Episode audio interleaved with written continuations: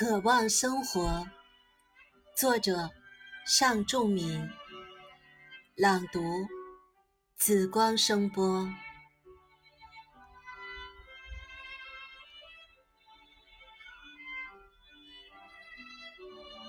也许人和人应该在一起，很多年了，我住在一座山上。我的周围，除了树，还是树。我出没于丛林之间，种下麦子和花。我侧耳倾听它们生长的声音。若是冬天来了，我就给我的屋顶多加一些草。我每天都过着相同的日子。我早出晚归，站在山上，就像一根草。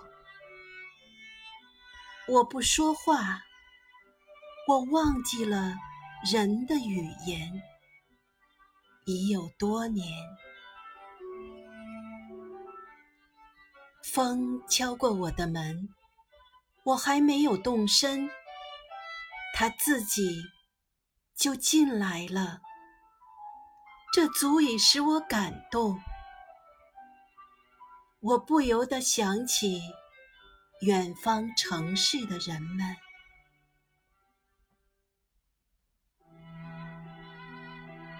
趁天色大亮，我收拾行装，准备下山。我会随便选一个地方，作为我的永久地址。对我遇到的第一个人，我用力握他的手。我会变得如此随和。我把仅有的一升米送给我的邻居。看他们全家吃饱了肚子，我心头一阵高兴。我寻找恨过我的所有的人，我告诉他们，以前的一切算不了什么。